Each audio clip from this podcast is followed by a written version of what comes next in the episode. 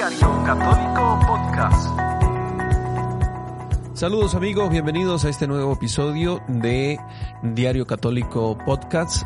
Es eh, una oportunidad para compartir diversos temas de interés y que nos ayuden a seguir adelante en medio de tantos temas que a veces no nos permiten prestar atención a temas que realmente puedan ayudarnos a crecer, a crecer en la vida humana, en la vida cristiana. ¿Conocen ustedes a Josefina Vaquita? Esta es una santa de Sudán. De niña fue secuestrada a los nueve años.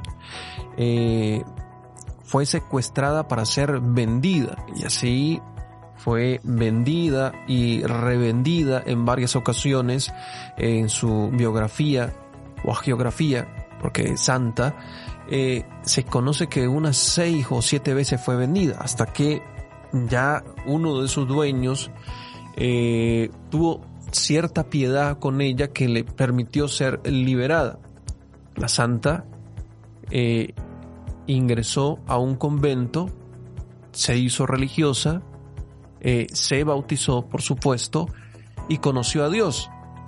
Pero al conocerlo sacramentalmente, dice ella en su biografía que entendió que Dios siempre había estado en su corazón. Y por eso tanto sufrimiento que pasó, pues ella describe el sufrimiento que había padecido, fue tatuada, eh, recibió varias incisiones, eh, le colocaban sal en esas heridas para que no tuviera ninguna infección, era maltratada, debía hacer múltiples y múltiples eh, servicios esclavizantes. Fue una víctima de la trata de personas. su memoria se recuerda el 8 de febrero y precisamente este día se ha pedido que se tenga una jornada de oración y reflexión por la trata de personas. Ya desde hace varios años se está eh, realizando esta jornada de oración y reflexión contra la trata y el tráfico de personas, que es una realidad en el mundo de hoy, es una realidad en las fronteras de Latinoamérica, eh, en África, eh, en muchos lugares, sobre todo en aquellos pueblos más desfavorecidos, donde muchas personas son secuestradas y vendidas, o y sobre todo víctimas migrantes que son captadas ofreciéndoles algún tipo de trabajo con una remuneración que aparentemente es muy buena, pero luego son secuestradas y vendidas o para ser trasladadas a otros lugares y luego son maltratadas o les dañan el pasaporte, la identidad y los obligan a esclavizarse de múltiples maneras. Así que este 8 de febrero celebramos eh, esta jornada para concientizar sobre la responsabilidad que tenemos todos, que tienen las autoridades, de poder superar este tipo de esclavitud que en la actualidad eh, también se eh, está viviendo la trata de personas, el secuestro y la venta de personas o de tomarlas y de llevarlas a otro sitio. El Papa Francisco insistió en este tema en su reciente carta encíclica eh, Fratelli Tutti, el número 38, eh, donde el Papa habla sobre la dignidad humana en las fronteras, dice, lamentablemente, otros son atraídos por la cultura occidental y a veces con expectativas poco realistas que las exponen a grandes desilusiones. Traficantes sin escrúpulos, a menudo vinculados a los carteles de la droga y de las armas, explotan la situación de debilidad de los inmigrantes, que a lo largo de su viaje con demasiada frecuencia experimentan la violencia, la trata de personas, el abuso psicológico y físico y sufrimientos indescriptibles. Los que emigran tienen que separarse de su propio contexto de origen y con frecuencia viven en desarraigo cultural y religioso.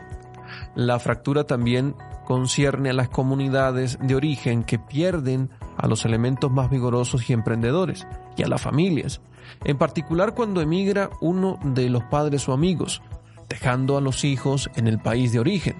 Por consiguiente, también hay que reafirmar el derecho a no emigrar, es decir, a tener las condiciones para permanecer en la propia tierra.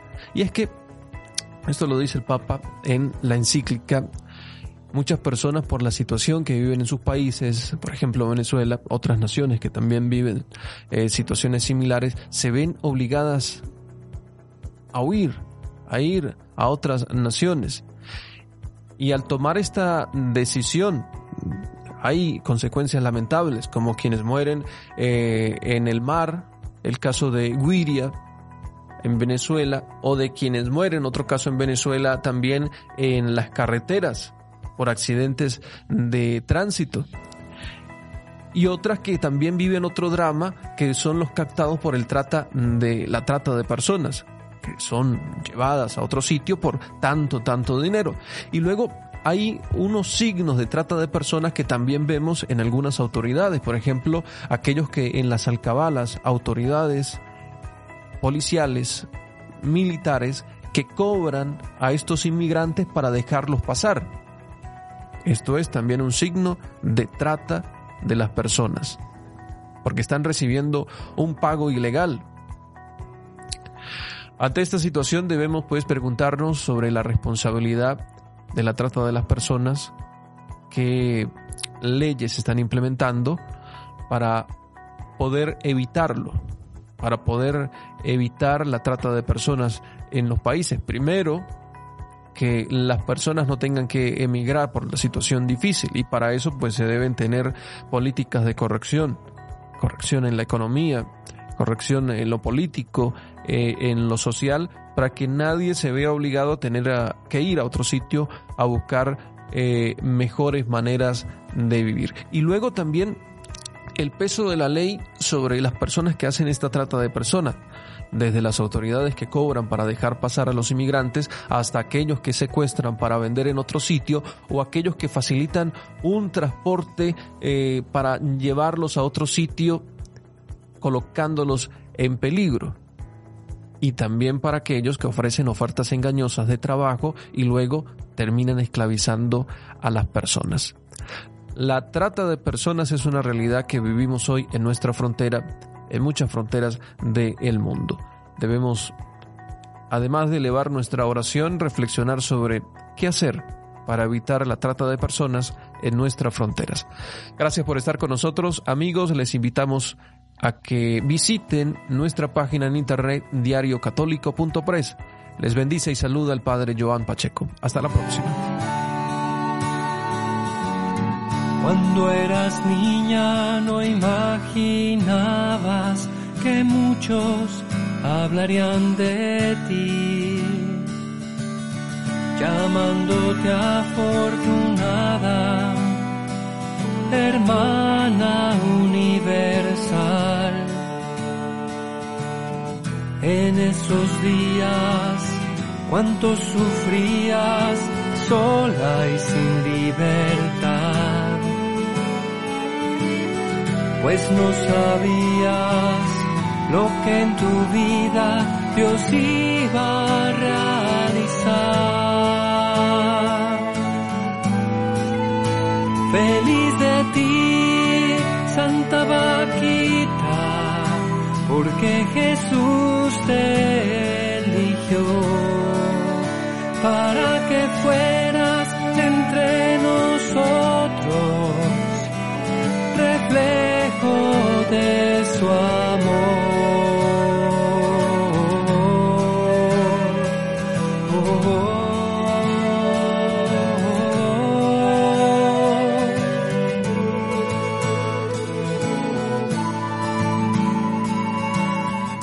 toda humildad, toda paciencia, transparencia y bondad. Con alegría siempre dispuesta, sirviendo a los demás. Serviste a Cristo en tus hermanos como hijos